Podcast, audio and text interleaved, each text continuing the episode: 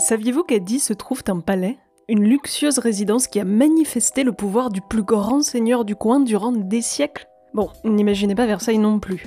Le seigneur de Die était un évêque, et son palais médiéval ne ressemble plus à ce qu'il était autrefois. Très transformé au cours du temps, une partie de ce vieil édifice a jadis servi de mairie, et l'autre accueille actuellement l'espace social. Mais pour un instant, ravivons ensemble son ancienne gloire. Sortons de l'oubli le palais épiscopal de Die. Au Moyen Âge, pèlerins, artisans, commerçants d'un côté ou de l'autre des Alpes circulent régulièrement sur la voie de la vallée de la Drôme. En arrivant devant Die par cette route, n'importe quel voyageur voit de loin se dessiner l'imposante silhouette d'un édifice. Un édifice comme perché sur les remparts de la cité.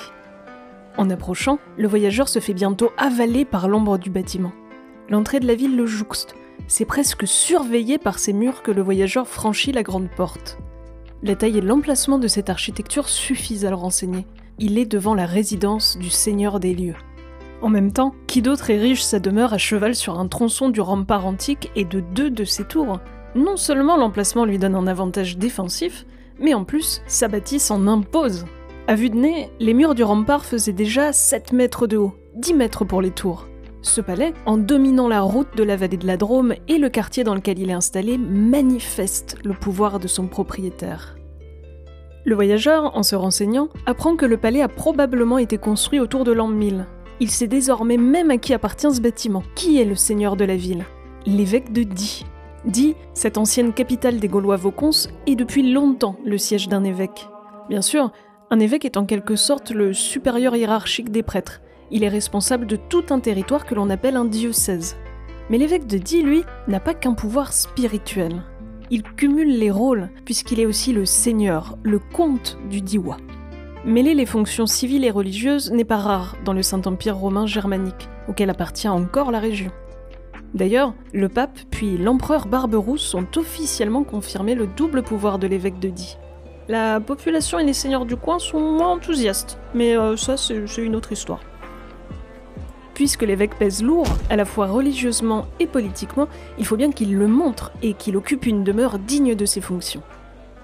Si ce voyageur du Moyen Âge continue d'approcher et entre dans le palais de l'évêque, sur quoi va-t-il tomber? Que va-t-il voir? Là, l'image est beaucoup plus difficile à dépeindre. Les informations manquent sur l'organisation précise du bâtiment durant la période médiévale.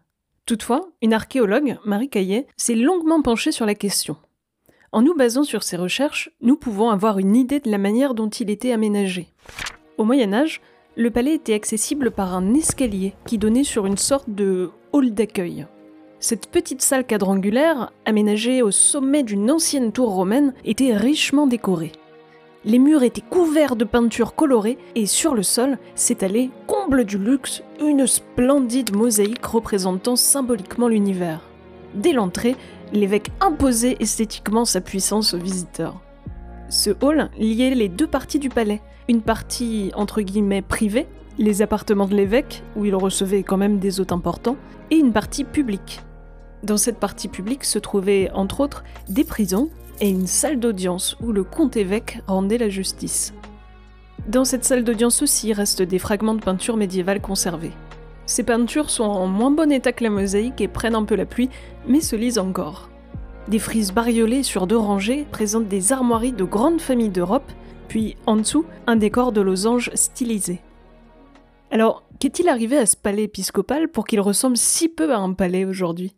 À dire vrai, son état s'était déjà considérablement dégradé durant le Moyen Âge. Les évêchés de Die et de Valence ont été réunis à la fin du XIIIe siècle, et, surprenamment, l'évêque a préféré s'installer à Valence. Lorsqu'il revient au XVIIe siècle, son vieux palais épiscopal de Die est tout croulant. Il le fait retaper, puis la Révolution française arrive. Le siège épiscopal de Die est supprimé et le bâtiment se fait récupérer par la commune. Devenu édifice public, l'ancien palais accueille tour à tour la sous-préfecture, la mairie, les tribunaux d'instance et de commerce, et puis aujourd'hui l'espace social. Comme beaucoup d'édifices, il s'est transformé au fur et à mesure des usages et des besoins jusqu'à devenir méconnaissable. Pourtant, quelques traces de son ancienne gloire se devinent encore. De splendides vestiges de son apogée restent visibles. Le plus fameux tient à cette mosaïque impeccablement conservée dans son décor médiéval original.